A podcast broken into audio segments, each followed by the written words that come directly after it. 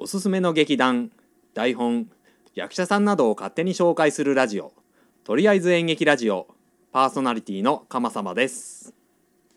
役年と前役の2人で話しています。パーソナリティの遠藤です。番組を始める前に注意事項があります。我々は演劇の専門家ではありません。内容についてはご容赦いただけるとこれ幸いでございます。はいとりあえず演劇ラジオ第39回でございます。39といえば前役ですよ。いやまあ40が翻訳ですよ。え違うか？41が翻訳か。40が前役で。40が前役うんうんうん。だからここは翻訳と前役と前々役がいます。よ あこれ内緒でしたか？いや別これはにこれは。隠してないよ。まあねそんなおっさん3人おで。っさんだってことはねみんな分かって聞いてると思いますから。そうですね。どうやら俺らの年代じゃないよって言ってね、まあ、途中で聞くのやめてる人も多いと思いますし。う、ん。まあねどうしても言うこと古くなっちゃうかな。しょうがないと思いますうよ。ん。だってそれしか知らないんだもん。ちょっとあのえ？ちょっと私やりたいことがあるんですけど。え？何ですか？えーっといきますよ。はい。鎌袋オープン。何何ですか？は何それ？い。説明します。はい。鎌袋とはですね鎌袋が今出てきました。えー、鎌様が考えたトークテーマが入った紙袋、紙えー袋があって。略して鎌袋でございます。マジックで、カマと、カタカナで書いてありますけど、メガネ市場の袋。いやいや違います違います。これは鎌袋です。これ鎌袋です。これ鎌袋です。なんか、ちょっと、はいちょっといいですか？あ後ろにはひらがなでカマと書いてあります。そうですね。2箇所にもカマと書いてある。そうですね。えーあさあ、その、えのくんちょっと早速一枚引いてみてくだあさい。中にね、なんだこの、折った紙がそうですね。何枚も入ってますよ。そうですね。ちょっと一枚試しに引いてみてください。中から引けばいいですか？そうですね。えー、じゃあこれでいきましょうはいはい1枚取りました。はい。開けてみてください。シフトの有給といやいやいやいや裏裏裏裏。これ裏だ開いてないえ好きなお菓子はというふうにですねあのトークテーマが入ってるんですよこれだから、はあのトークテーマに困ったらちょっとあのこの鎌袋が登場するっていう斬新斬新かなこれあサイコロ転がすか袋から取り出すかですね。ガラガラポンみたいなの出てくるね。そうそうですね。サイコロを振るのはちょっとまあ別の方がやってらっしゃいますけれども。あのー、映画の宣伝で来た俳優陣に聞く質問がない時に困ったらこれやるやつですよね。そうあ鎌袋そうですね。鎌袋でございます。好きなお菓子は好きなお菓子。っていうテーマで、うん。これから何かを喋るんですか？そうそうですね。え遠藤君お菓子の方はなんか食べます？お菓子大好きです。お菓子大好きですか、ええお菓子大好きです。ななんか好きなお菓子とか。はえーアーモンドフィッシュとか好きですね。今今ここに あるやつですけれどもね。アーモンドフィッシュは今食べたいなと思って。ジャンルで言うとしょっぱいのですか？甘いのですか？あお菓子まあねおいわゆるスイーツの甘いお菓子なのかということですよね、そうですね。まあしょっぱいのでもおせんべいとか。おせんべいねサクサク食べる、んそれこそねおつまみ系とかねありますけれども。カールとか好きですね。ああカールね。あれねなくなっオーザックとか好きですね。そうそう。オーザックか。懐かしいな。カール今ない？カール今えっとですね東日本には出回らなくなっちゃったのかな。あの生産されてる西日本方面しか販売してないっていうね。そうなんですね。うん。さすが店長詳しいな。お菓子はいろいろありますよね、うん。きのこの山あたけのこの。里、はいはいはいはい永遠のライバルっていうね、うん。あのプロモーションもよくやってますよね。うんそうですね。ちょっと待って。ちょっと待袋もう一回聞きましょう。もう一回もう一回引く？鎌袋もう一回おいおいおい。聞きまし。ょうよしこれえっ、とねレジ品だから。夜間事務と清掃係がありますけどどれがいいですか？だからそれ裏紙だから、はい。うちのシフトだよそれ。今ハマっているものは？うん。え何にハマってるんですか？今？いや私ですか？ええ。ー、とね私ね今更ながらあのーワンピース読んでまして。ワンピースワンにピース？にはい。ハマっておりますね。えー、今どの辺ですか？今えっ、とあのーアラバスタ編が終わりまして。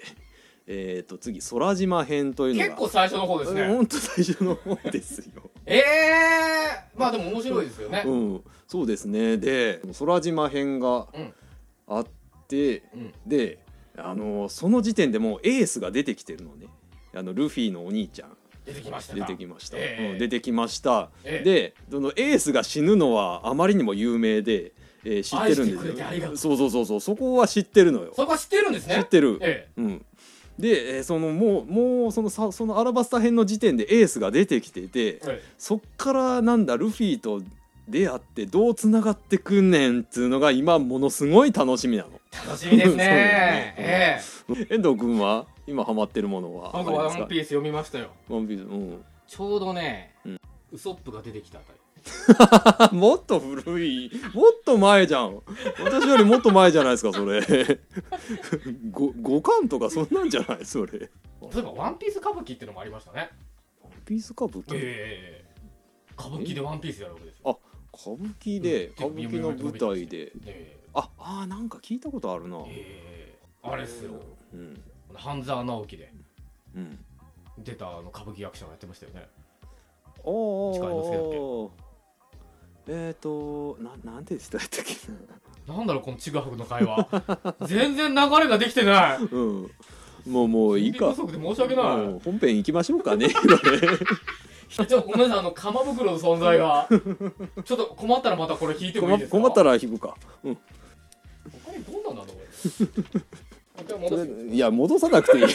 もうだって。同じ話題出たらどうすんだよ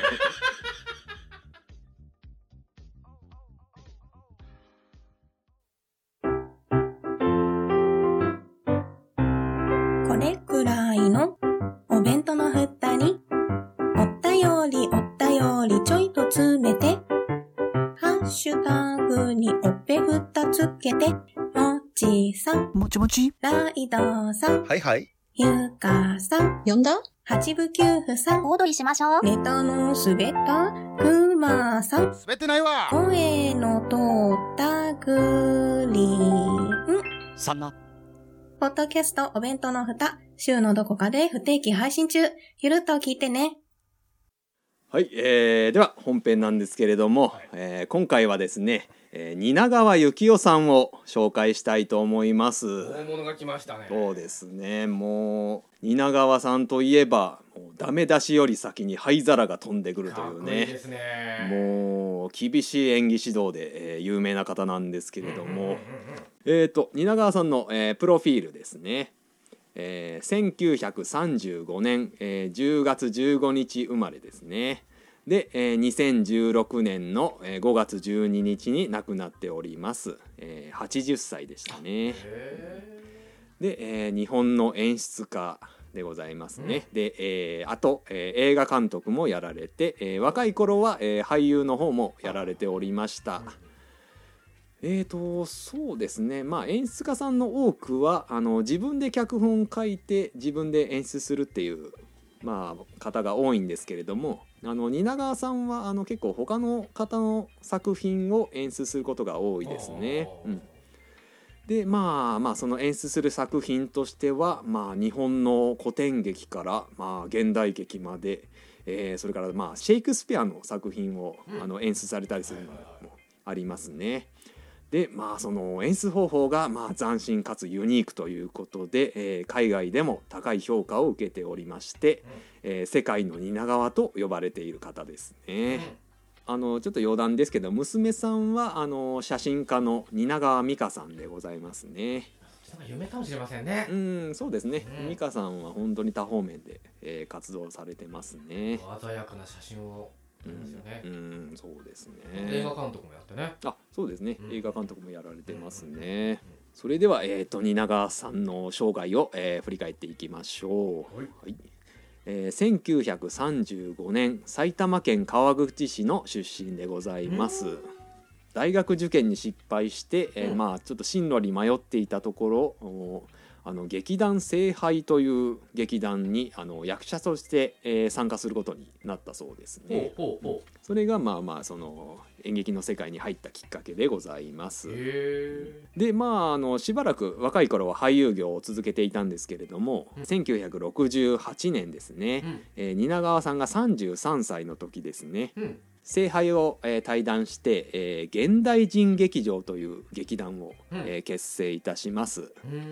うんえー、とこれあの聖杯を辞めて一緒に辞めていった役者さんたちで、えー、と作った劇団なんですけれども、まあ、一緒に辞めた役者さんの中には、えー、と蟹江慶三さんですとか、うん。えー、と石橋蓮司さんですねもいらっしゃいました。であとあの奥さんでもある真山智子さんも、うん。えー、とこの時一緒にあ。え辞めております。へでまあこの現代人劇場っていうのは結構3年か4年かそこらであの解散しちゃーうんですよね。でここでですね蜷川さんがあの路線変更しましてお現代人気劇場って要するにアングラ劇団で反社会的なことをうん。結構やっていたんですけれども、もうもうここで、えー、とアングラはやめて、うん。あのまあ有名作品の演出をしようということになりましてでまあそのシェイクスピアですとか、うん。エンターテインメント性の高い作品ですね、の演出を手掛けていくことになります。うんでまあこの80年代の代表的な作品として「えー、と蜷川マクベス」というのがあります。はい。えーとですね、これはあの1980年に初演が行われまして、うんえーとまあ、マクベスっていうのがあのシェイクスピアの作品なんですけれども、まあまあこれを蜷川さん風にアレンジして演出したのがうん蜷川マクベスですね。これがね面白いんですよ。あの舞台はえっ、とまあまあそのシェイクスピアの作品ですからあのイギリスが舞台なんですよね。で将軍マクベスが奥さんと共に、えー、と王様を暗殺し自分が王位につくっていう作品なんですけれども、えー、と蜷川さんはですね舞台は日本にしましてはい。で、えーとまあ、その将軍が主君を殺すっていう設定だけ使ってるんですよね。うんうん。うんうんで全員その舞台で着物とか甲冑着てるんですよ。はい。ただその人物だけがそのダンカン王とか、あのマクダフとか、うん。その名前は洋風なんですよね。うん。やっぱりそのちゃんとねシェイクスピアの筋は残してるんですよね。うんあとにかくこれがですね、ええ。ーとまあ、国内外からあー高い評価を受けまして、うん。えーとまあ、これが世界の蜷川と呼ばれるゆえんとなってる作品ですえね。ああそうなんですうね。ん、私が見たのはシェイクスピアの夏の夜の夢を見たんですけあど、あはあれはい狂劇とうん。一緒にやっている舞台でして、うん。夏の夜の夢って妖精が出てくるんですけどね、うん。その妖精役が狂劇でうんすぐこうトントン飛び跳ねるような。はあものをやりながらうん。一人の日本人の役者がうん。同じ妖精役なんですけどもセリフを中心にやる。でその二人が妖精なんだけれども一つの人物で、うん。不思議なすごい世界なんですよね。うん。でもねそれこそもう着物みたいの着てみんな出てきて競技の人は競技の格好をしてるんですけれどもその説得力があって美しいんですよ。うん。だこれもありだなっていう。か夏の夜の夢も確かシェイクスピアの作品ですよね。うんはいだからそれも西洋の劇だけどやっぱ着物着てるそうなんですよ。うんそうですよね。設定はどう考えてもおかしいのをうんもうもうその演出の力でもう。演出の力って大きいと思いましたね、まあいいんじゃないみたいになってしまうっていう。でもそういうことかっていうのがね、うん。あると思いますよね。そうですね。なるほどっていうね。うん。まあ、作り出す舞台はもうどれもこれも美しいっていうね。そうですね。圧倒的な迫力やっぱ感じますね。そのやっぱ役者の出すエネルギーというのもあると思うんですけれども、うん。それをやっぱ極限まで引き出す演出方法はしてたと思います。ああ、えー。そうですね。私もねはい。青の炎だったかな蜷川幸雄監督の。はい。見ましたよ映画。ああ、そうですか。すごい。逆にびっくりしましたね。あのー舞台の方を見てから映画見たらもんで。えやはりねそれはすごい少年がうちで抱えている炎うん。がすごく静かな映像展開の中でうん。語られるんですよ。はい。でも舞台がすごい熱量を帯びたダイナミックなものだったもんですから演出もえ映像とのそのギャップにびっくりしちゃって。もう映像がすごい静かなんですよね。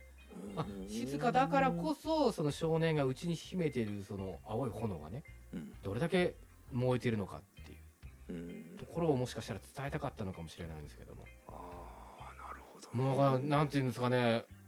その稲川演出をこっちが理解できるだけの知識も、脳も感性も必要だなと思って、ああそうですね。そうなんですよそうなんですよ。本当に蜷川さんって本当頭の回転が速くて頭のいい方なあのでそうですね。やっぱその見る方もそれなりの心構えがいいそうなんですよ。そうなんですよ。そんな感じやな、ええまあ 僕はまあその幸い夏の夜の夢を見たんでねうん、おうあれはまあそのシェイクスピアの中でもすごい楽しくてね。面面白い作品ですよ、ええええああそうかそうか。あれあれやな。妖精が出てくる。ああそうですそうですそうです。妖精妖精パックだあパック。あパック。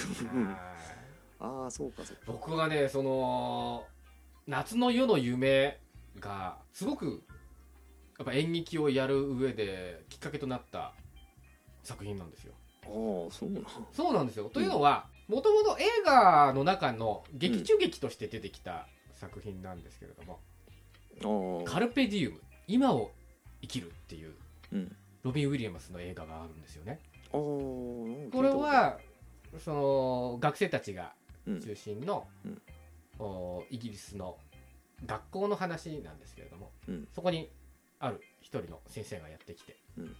君たちは何を何のためにこの勉強してるのかっていうところうん。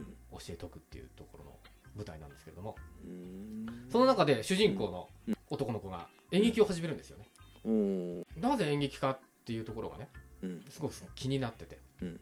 でもその主人公はその演劇を通してうん。自分を解放することができるんですよ。で生きる喜びとか、うん今を生きること。うん。生きるってこういうことだろっていうところをうん。その映画の中でわーっと見せつけるんですよ。うん。その時にやってた作品がうん。シェイクスピアの「夏の夜の夢。ああなるほど」で、まあ、その映画自体もすごく好きでうん。だから映画の主人公がすごくハマった演劇ってどんなもんなんだろうと思って。うんで僕高校入った時にうん。ちょっともともと映画研究部に入りたかったんですけどああそうなんや。そうなんですよ。でもうん。映画研究部行ったらうん。何にも活動してなくて。誰もいないんですよ。はいはい。あれ？と思って。うん。そして大体まあ高校の部活なんて4月頃入るじゃないですか。まあそうですね。でもなんか入りたいとこないしどうしようかななんてブラブラしてたんですけど。うん。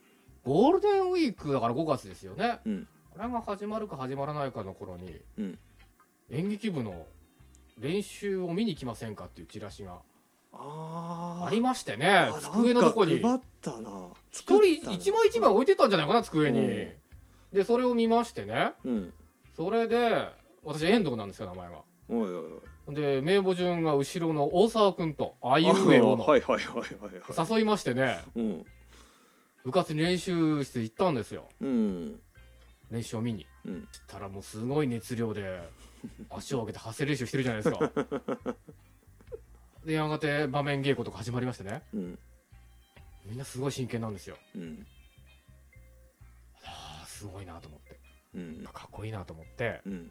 僕は映画から演劇に来たわけですよ。ああそうなんだね。それが始まりでええなんか最初から演劇じゃなかったんだね。もともと映画がすごく好きで、うん。もう中学の時ずっと映画見てましたから。あ本当ええなもんでその、夏の夜の夢がねうん来るって言った時にうん。その蜷川幸雄の演出の時に見に行ったんですよ。あここれはちょっとねうん。見とかなきゃいけないなと思って。うん。蜷川幸雄もその時見たことなかったですし。確かねチケットが1万2000円とかするんですよね。ちょっと高かったですけど学生の私にとっては、はい。あでもちょっとね蜷川幸雄も見たいしうん。夏の夜の夢も見たいし。うん。ちょっとと思ってね、う泣きなしのお金を与えて行き上がってきたよね。おまあ感動しましたね。動いやー素晴らしかった。うもうねおかしくて腹を抱えて笑うしすすごい幻想的な世界でもあるし話の内容はさっぱり覚えてませんけどね。あでもあーでも。なんかすごいなんかこうな夏の夜のねなんかうん熱い夢にね、うん。なんか侵されてはっと終わったようなうん。その、最後ね火が一つずつ消えてって、うん。スッと現実に戻ってくんですけど。うん。そのなんていうかね熱ぼったい夏の記憶みたいなね。あ本当に熱にうなされてるようなあの高揚感。ーうん。それがあの劇にはありましたね。あーなるほどいや素晴らしかったですね。あれやなに蜷川さん蜷川さんもあの笑える演出とかするんやね。いやめちゃめちゃすると思いますよ、ええ。いやーまあお客さんもわいわい湧いてましたしね。ゲラゲラ笑ってましたね。まあで作品が作品だけにね、うん。面白かったですね、ええ。なんか確かにね映像とかでチラチラ見るの小難しいイメージがあるんですよね。でまあそういうの好きな人ももちろんいいるでしょうけど、まああのうんで練習風景とかね。はいはい。もう灰皿が飛んでくるとか。そうですね、箱馬が投げつけられるとかね。うん。ね本当にそういう感じだったらしいですからね。うんとりあえず演劇ラジオ。10ホタル蜷川さんあの2016年に亡くなられてしまったんでね、はいはいはい。えーその演出を見ることができないというのはまあ本当に非常に残念なんですけれども。蜷川さんってやっぱその80年代から本当に亡くなる直前まであの年に56本の舞台の演出を手掛けてるんですよね。へその合間を縫って映画撮ったりとかもうん。してるわけですので、まあ本当に役者さんとかスタッフを含めてその影響を与えた人の人数はまあどれだけのものかっていうのが、うん、ありますので、えー、といや次回は影響を与えた数々の俳優さんの中から、えー何人か、えーピックアップして、えーご紹介したいと思います。はい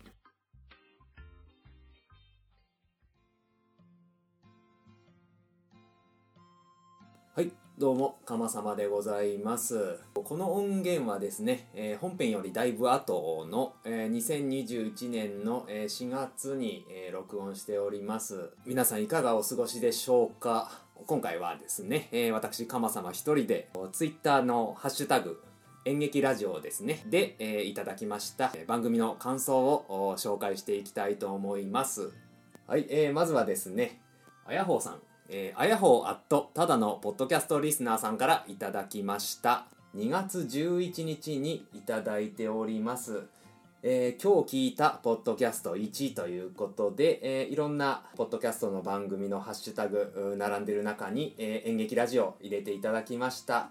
ありがとうございます。ハッシュタグ演劇ラジオ、えー、蓄光テープバミってました。かっこ演劇部あるあるといただきました。ありがとうございます。これあれですね、えー演劇部あるあるを紹介した、えー回のご感想ですね。まあ、あやほうさんもね、元演劇部ということでね、蓄光テープをバミるってね、これ本当にね、演劇部でしか使われない専門用語なんですけれども、ね、演劇部じゃない方は何のこっちゃって思う思うと思うんですけれどもね、えーと、よかったらね、あの演劇ラジオの過去回ですね、演劇部あるあるの回、えー聞いてみてください。えーと、それからあやほさんですね、えーと、3月12日にも、あのー聞いたポッドキャストその2ということで、えーと、演劇ラジオを入れていただいております。おいでさらに、え4月の17日にも、えーと、今日聞いたポッドキャストその3ということで、え演劇ラジオを入れていただいております。えーと、我々の番組ね、え毎月10日に配信するんですけれども、あやほさん配信されるともうすぐに、えー聞いていただけるんですよね。で、すぐに感想をこうやって、えーつぶやいていただいております。えー本当にもうね、演劇ラジオの切り込み隊長、あやほうさんですけれどもね、本当に、はい、いつもありがとうございました。はい、えーと、続きましてですね、えー鬼おろしさんからいただきました。えー2月14日にいただいております。えー3周年おめでとうございます。演劇部あるある、月刊少女野崎くんを思い出しました。大学の時によく演劇部がトレーニングしてるのを見かけたので、体育会系なイメージありますね。大道具なども扱うから体力勝負なんだろうな。CM いつもありがとうございます。といただきました。ありがとうございます。36回で、えー、と無事演劇ラジオ3周年迎えることができました、えーありがとうございます。月刊少女野崎くんって確かあのー漫画ですよね。なんだっけわ私もねそんなに しっかり見たことがないのでちょっとあれなんですけれどもなんかキャラクターの誰かが演劇部に所属していて、えー、と舞台が高校なのかな。それで、えー、とななんだかんだであの演劇の話が出てくるっていう話ですね。確かね。大道具なども扱うから体力勝負なんだろうなということでね。えっ、とまあそうですね。重たい大道具運ばなきゃいけないっていうのもあるんですけれども。まあやっぱりあの舞台上で、えー、と1時間2時間あの演じ続けるっていうのはあのやっぱりねあの非常に体力を使うことですので演劇部によってはやっぱりそのランニング何何キロ走ったりとか筋トレをやったりですとかね、えーそういう部もありますね。えー、とうちの部活も、えーとまあ、例外なく、えー、と腹筋背筋えっ、とやりましたね。腕立てもやったかな。ね CM いつもありがとうございます。ということでいやいやこちらこそねあの可愛らしい声がねえっ、とあの このおっさんの声の中に入るとねやっぱりあの花がありますんでね、えー今後も、えー CM 使わせていただきたいと思います。はい鬼おろしさんありがとうございました。はい続きましてですね。えー、あやなさんからいいております。2月14日にいただきました。演劇ラジオ36回。3周年おめでとうございます。いつも楽しい配信ありがとうございます。これからも楽しみにしていますといただきました。ありがとうございます。はいこちらも3周年のお祝いいただきましたね。ありがとうございます。いやこちらこそ本当にいつも聞いていただきまして、えーいつもご感想ありがとうございます。で、えー、あやなさんがですね、えー3月14日にも感想いただいております。演劇ラジオ SET 接待懐かしいです。三宅さん小倉さんのコント番組が初めてでした。岸谷さんの大河ドラマ「郷の秀吉」はかっこよかったですよね。再編集ありがとうございました。といただきました。ありがとうございます。こちらはですね第34回で、えー、とあの SET スーパーエキセントリックシアターですね。を紹介したんですけれども私の声が全然聞こえなくてですね、えー、とこれをあの再編集したのをあの3月に、えー配信したんですよね。えーとそうそうそうあのそう岸谷五郎さんをそこでねあのまあ SET の元メンバーということで紹介したんですけれどもそう岸谷さんのね大河ドラマの「GO」の豊臣秀吉ねすごい良かったんですよ。もしあの見てないっていう方がいたらねいやもうごめんなさい全然調べてないんですけど NHK のあの過去配信で、えー見ることが、えーもしできましたらえっ、と他の方もぜひ見てみてください。はいえー、っとそれからですねあやなさんさらに、えー4月19日にも、えーご感想いただいております。え演劇ラジオ38森光子さん。竹谷味噌の CM 知ってます。スマップ3人出てた「時間ですよ」も見てましたし懐かしいです。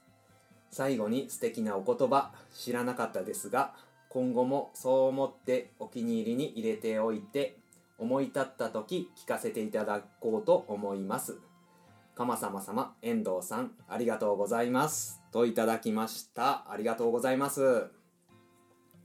ねえ竹谷味噌の CM 知ってますってことで。ほらほらね。え遠藤君聞いてますか？知ってるでしょ？有名有名なんですよ。竹谷味噌の CM ねえ。